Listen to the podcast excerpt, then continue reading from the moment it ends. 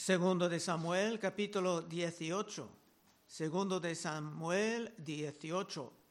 Salomón, el hijo de David, por Betsabé, estaba vivo en el tiempo de este capítulo, pero era aún muy joven. Y Salomón crecía como testigo de lo que pasa cuando no haya la disciplina adecuada en la familia. Por esto y porque estaba concedido la sabiduría de Dios, nos escribía bastante sobre la disciplina en las escrituras. Por ejemplo, Salomón era el autor de Proverbios 13.1 dice, el hijo sabio recibe el consejo del padre, mas el burlador no escucha las reprensiones.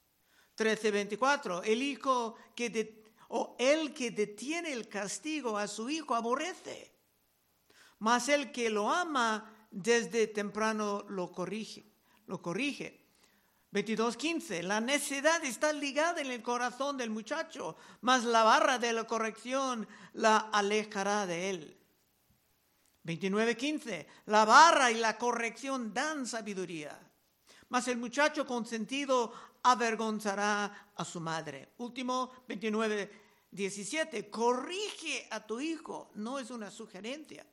Corrige a tu hijo y te dará descanso. Tú puedes entrar en muchas casas donde simplemente no hay descanso. Corrige a tu hijo y te dará descanso y dará alegría a tu alma. Y hay muchísimo más que el Espíritu Santo nos ha dado por medio de Salomón, que era testigo de las tragedias de este capítulo. Y con esto podemos empezar el versículo 1. David pues pasó revista al pueblo que tenía consigo y puso sobre ellos jefes de millares y jefes de centenas. David como guerrero profesional, experto, ya estaba preparándose para pelear en contra de los que se levantaban con Absalón. Aitofel, que ya está muerto, pero dijo correctamente que sería mejor atacar a David inmediatamente y no dejarlo organizar y preparar. Pero respondiendo a una oración breve de David, el consejo de Aitofel fue frustrado por Dios y ahora las tropas de David eran bien listos para ganar. Absalón estaba confiando en su gran número de soldados, pero David y los suyos estaban confiando en el gran Dios. Y hemos visto la posición de Dios sobre todo esto en el último capítulo, en 17.4. Entonces Absalón y todos los de Israel dijeron, el consejo de Usaí, Arquita, que era espía de David, es mejor que el consejo de Aitofel porque Jehová había ordenado que el acertado consejo de Ahitofel se frustrara, para que Jehová hiciese venir el mal sobre Absalón. Así que ya estaba determinado que Absalón sería aplastado.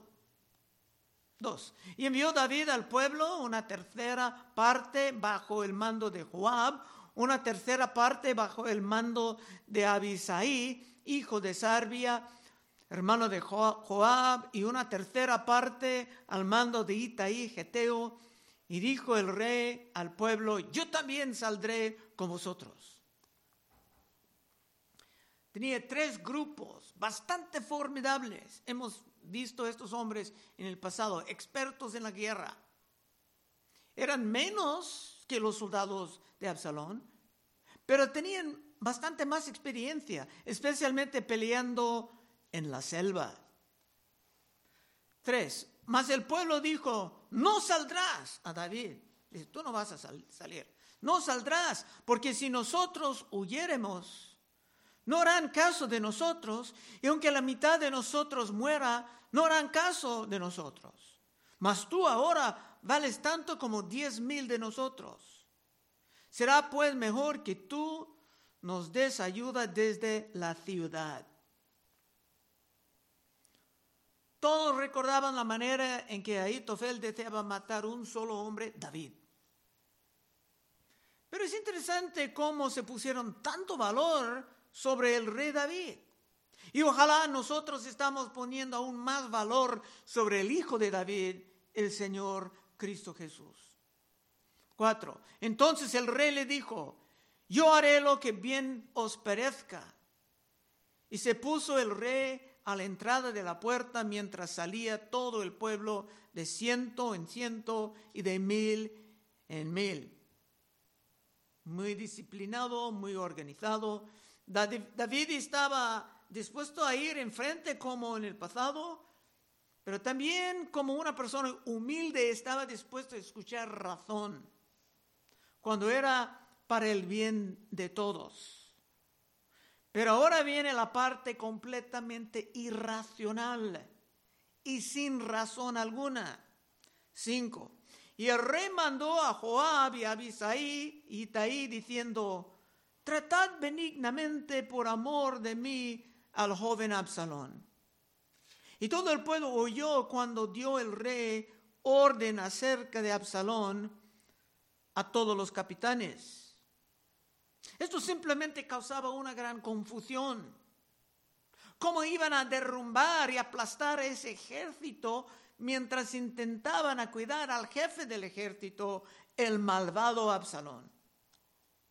Eso era el costo de jamás aplicar la disciplina cuando Absalón estaba creciendo. Y ahora todo el mundo estaba pagando por el error. 6. Salió pues el pueblo al campo contra Israel y libró la batalla en bosque de Efraín. Hay muchas partes de la Biblia en que Israel, las tribus del norte, estaba en contra de Judá, o sea, las tribus del sur.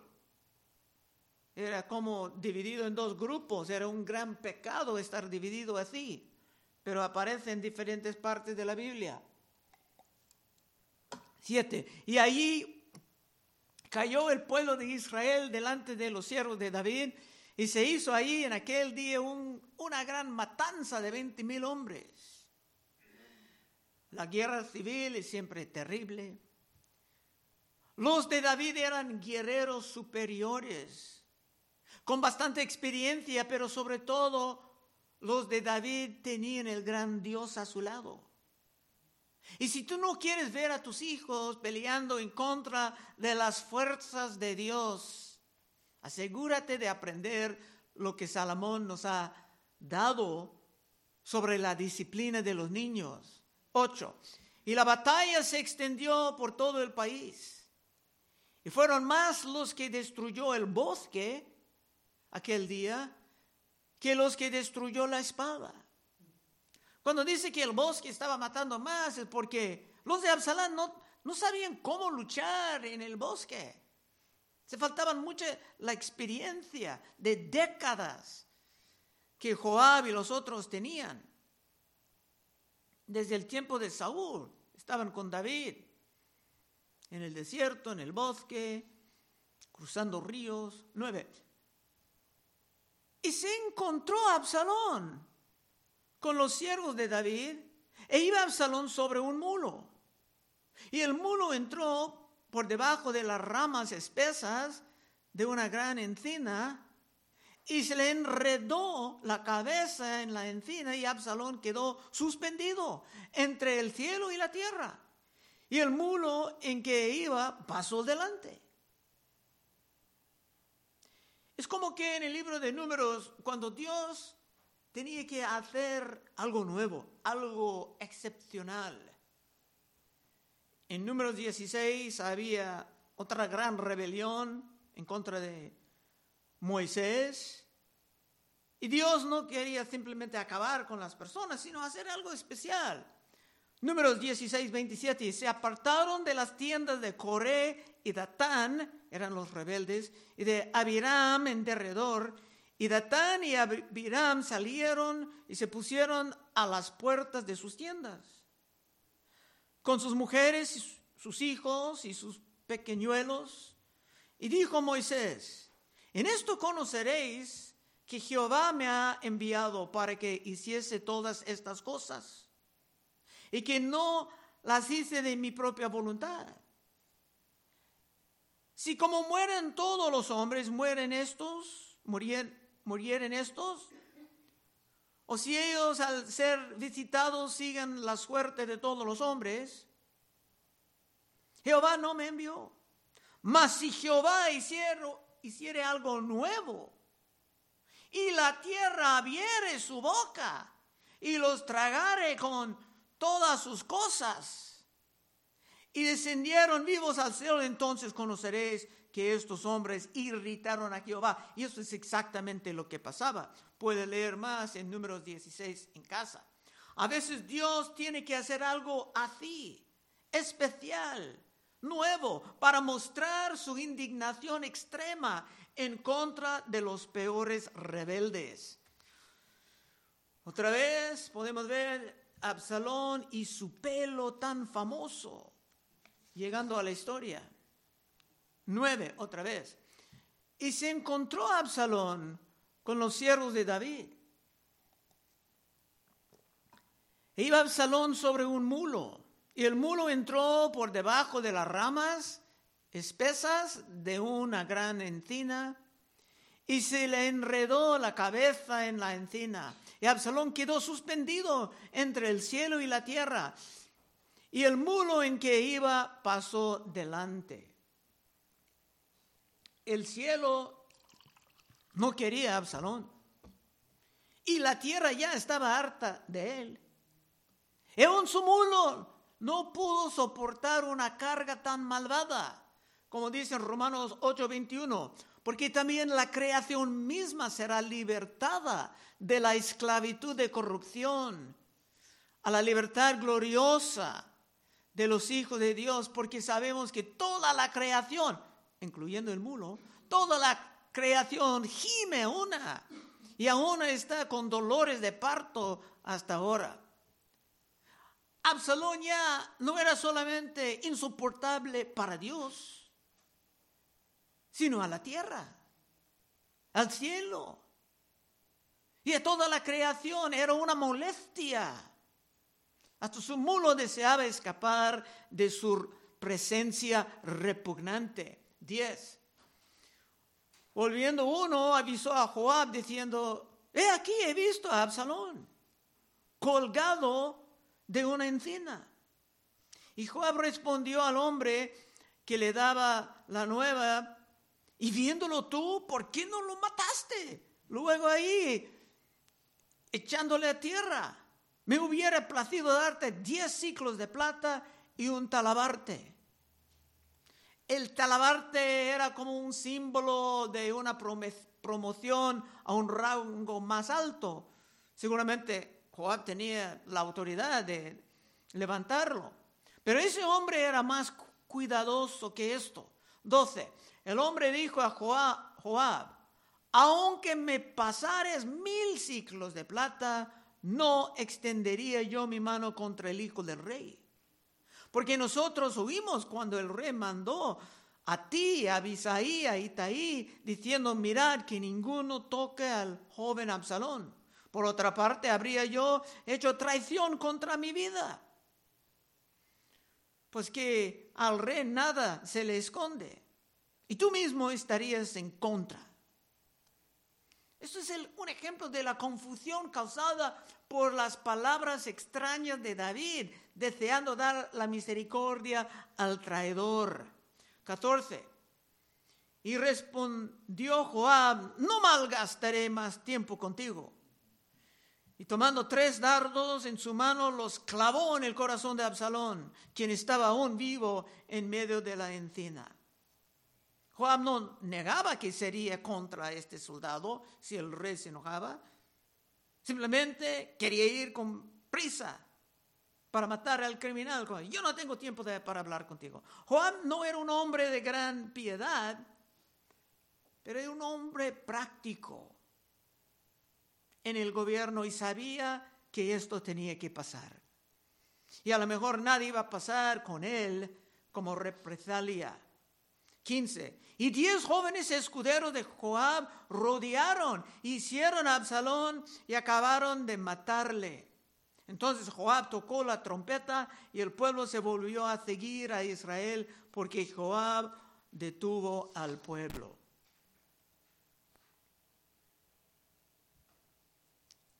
Estaban haciendo finalmente lo que la ley decía de un hijo totalmente incorregible. Si uno tenía un hijo que simplemente no iba a responder a la disciplina, que tenía vicios y era completamente rebelde, Dios tenía una solución en Deuteronomio 21, 18. Si alguno tuviera un hijo con más y rebelde, que no obedeciere a la voz de su padre ni a la voz de su madre, y habiéndolo castigado no les obedeciere, entonces lo tomarán su padre y su madre y lo sacarán ante los ancianos de su ciudad. Y a la puerta del lugar donde viva, y dirán a los ancianos de la ciudad, este nuestro hijo es contumaz y rebelde. No obedece nuestra voz. Es glotón y borracho. Entonces todos los hombres de la ciudad lo apedrearán y morirá. Así quitarás el mal de en medio de ti y todo Israel oirá y temerá. Y esa ley estaba aplicable en el tiempo de David. Una vez matando a Absalón, todo se acabó. Todo el mundo sabía que ya no tenían que seguir peleando ni tratando de tomar prisioneros. El asunto era cerrado. Lo que Aitofel dijo de David matar un solo hombre, se aplicaban, pero a Absalón. 17. Tomando después a Absalón, le echaron en un gran hoyo en el bosque y levantaron sobre él un montón muy grande de piedras. Y todo Israel huyó cada uno a su tienda. En la historia de los judíos dice que por cientos de años pasando ahí tiraban más piedras sobre ese montón, maldiciendo a Absalón. Absalón pensaba que se iba a levantarse como un gran héroe, que iba a continuar como celebridad del pueblo. Pero no, Dios tenía otros planes para él, cayendo en un hoyo como un animal miserable.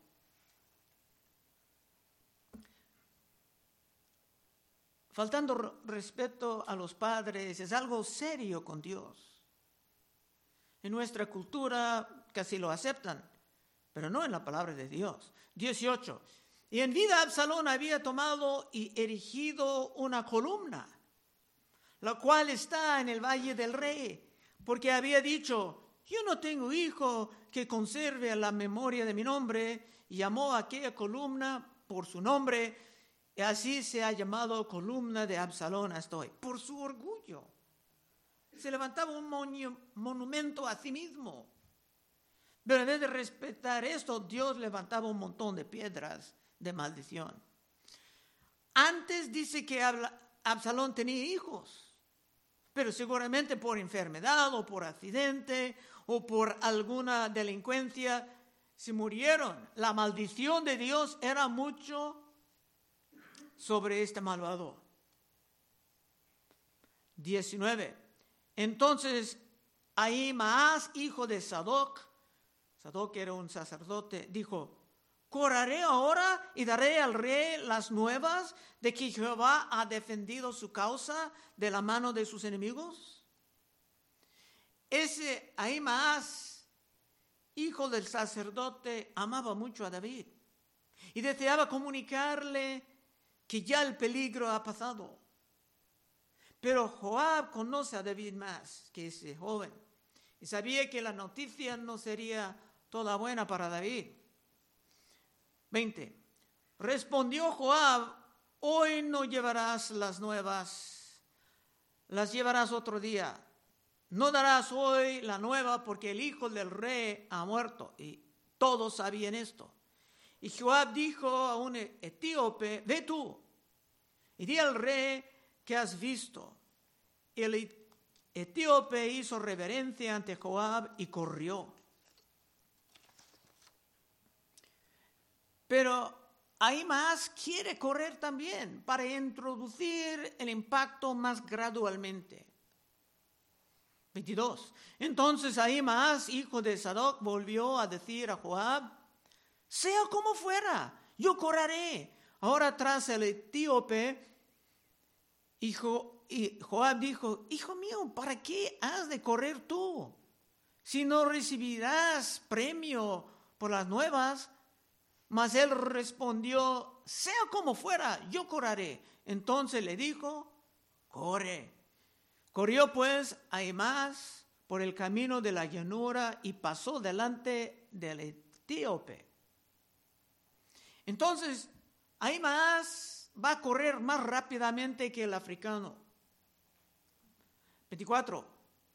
Y David estaba sentado entre las dos puertas, es la entrada de la ciudad, y el atalaya había ido alterrado sobre la puerta, en el muro, y alzando sus ojos miró y vio a uno que corría solo.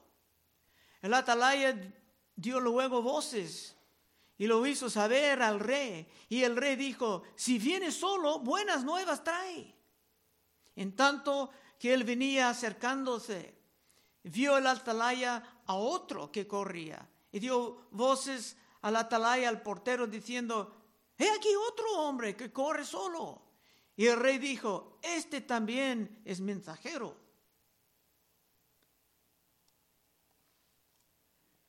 David quiere escuchar una buena nueva, pero no de que han ganado la guerra, sino que su hijo, el malvado, estaba seguro. 27. Y el atalaya volvió a decir, me parece el correr del primero como el correr de Ahimaas, hijo de Sadoc. Y respondió el rey, ese es hombre de bien y viene con buenas nuevas. Entonces Ahimaas dijo en alta voz al rey, paz, llegando, paz. Y se inclinó a tierra delante del rey y dijo, bendito sea Jehová, Dios tuyo, que ha entregado a los hombres que habían levantado sus manos contra mi rey el Señor. Además, correctamente empezaba alabando a Dios por la victoria. Pero David no pudo ver esto. Solamente estaba pensando en una sola cosa. 29. Y el rey dijo, ¿el joven Absalón está bien? Y ahí respondió, vi un gran alboroto cuando envió Joab al siervo del rey y a mí, tu siervo, mas no sé qué era. Da mintiendo, él sabía todo.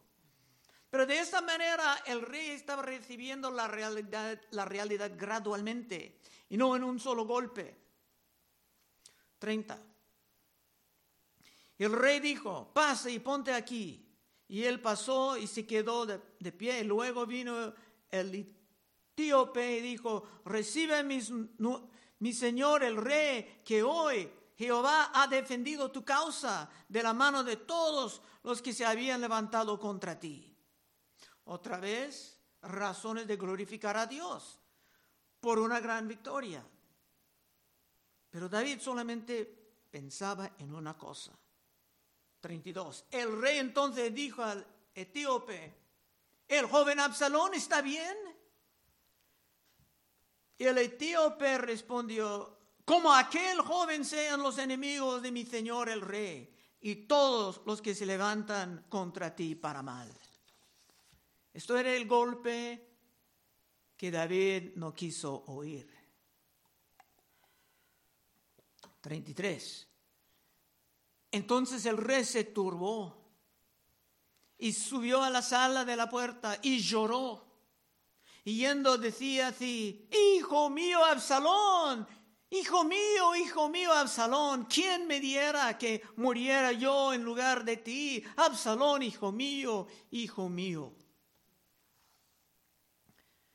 Como padre, lo que estaba diciendo estaba bien. Pero como rey, esto era un gran error. Y era un insulto a los soldados que acaban de arriesgar sus vidas para David. Y para entender la naturaleza de la situación tenemos que considerar un poquito del próximo capítulo. Los primeros seis versos de capítulo 19. Dieron aviso a Joab, él es el gran general. He aquí el rey llora y hace duelo por Absalón. Y se volvió aquel día la victoria en luto para todo el pueblo, porque oyó decir el pueblo aquel día que el señor rey tenía dolor por su hijo. Y entró el pueblo aquel día en la ciudad escondidamente, como suele entrar a escondidas el pueblo avergonzado que ha huido de la batalla. Mas el rey, cubierto el rostro, clamaba en alta voz, Hijo mío, Absalón, Absalón, hijo mío, hijo mío.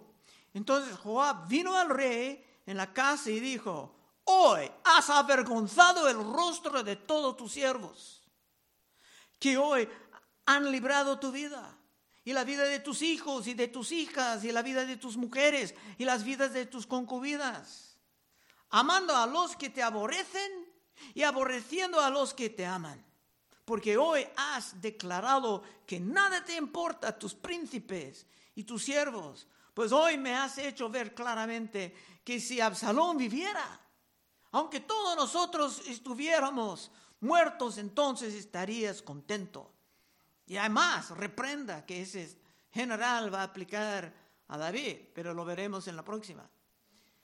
Y si tú quieres evitar escenas vergonzosas como esta, Toma en serio, toma en serio lo que Salomón dijo sobre la disciplina. 13.1 de Proverbios. El hijo sabio recibe el consejo del padre, mas el burlador no escucha las reprensiones. 13.24. El que detiene el castigo a su hijo aborrece, mas el que lo ama desde temprano lo corrige.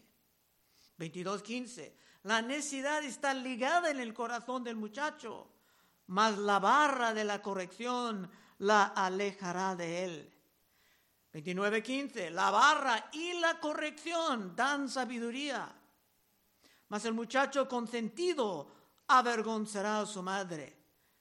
29.17. Corrige a tu hijo y te dará descanso y dará alegría a tu alma.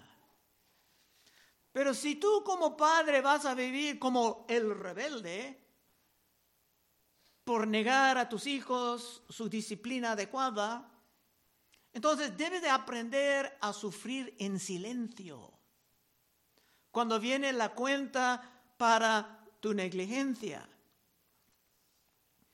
Aarón perdió dos hijos y no dijo nada sino que se aceptaba lo que Dios ha declarado. Vimos, esto en Levítico 10, 1 a 3. Nadab y Abiú, hijos de Aarón, tomaron cada uno su incensario y pusieron en ellos fuego, sobre el cual pusieron incienso y ofrecieron delante de Jehová fuego extraño. Era una pervertida forma de alabanza que él nunca les mandó.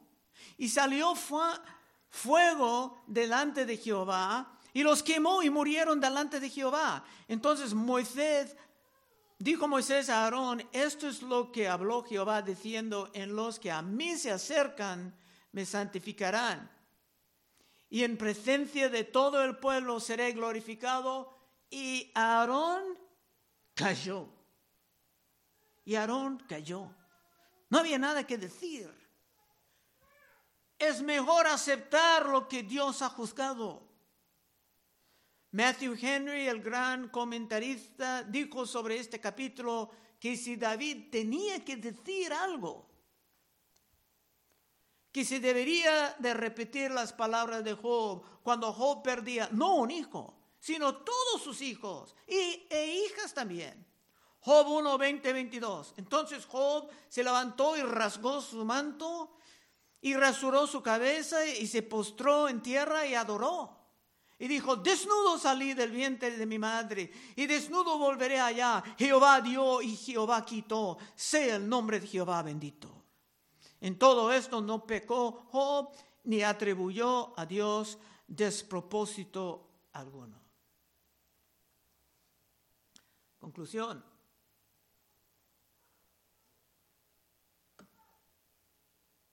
Otros vean otra aplicación en este capítulo. Vean a Cristo en el amor que David tenía por su hijo rebelde. Y se vean a ti y a mí en el carácter de Absalón. Y hay algo de verdad en esto. Cuando David lloraba, Absalón, Absalón, hijo mío, ah, hijo mío, era como Cristo Jesús llorando en Lucas 13, 34. Jerusalén, Jerusalén, que matas a los profetas y apedreas a los que te son enviados. ¿Cuántas veces quise juntar a tus hijos como la gallina a sus polluelos debajo de sus alas y no quisiste? Es una aplicación correcta, pero hay una gran diferencia porque Cristo en su perfección pudo pagar el precio completo para los pecados de los que iba a salvar. Y Cristo pudo mandar el Espíritu Santo para producir en el corazón de los elegidos un arrepentimiento sincero y verdadero que jamás estaba en Absalón. Y si tú quieres ver a tus hijos, tus hijas, terminando bien, y no maldecidas por su falta de disciplina temprana. Puedes pasar al frente y en unos momentos oraremos contigo. Oh Padre, te damos gracias que tú tienes mucha doctrina profunda, Señor, en estas historias antiguas. Ayúdanos a entender en, en esa temporada donde la disciplina no es nada popular, y que es muy normal que los niños salgan como delincuentes. Ayúdanos, Señor, a tomar en serio lo que hemos visto en este capítulo, cómo sale más tarde para los que solamente viven en la negligencia de la disciplina. Pedimos en el nombre de Cristo. Amén. Bueno, hermanos, estaremos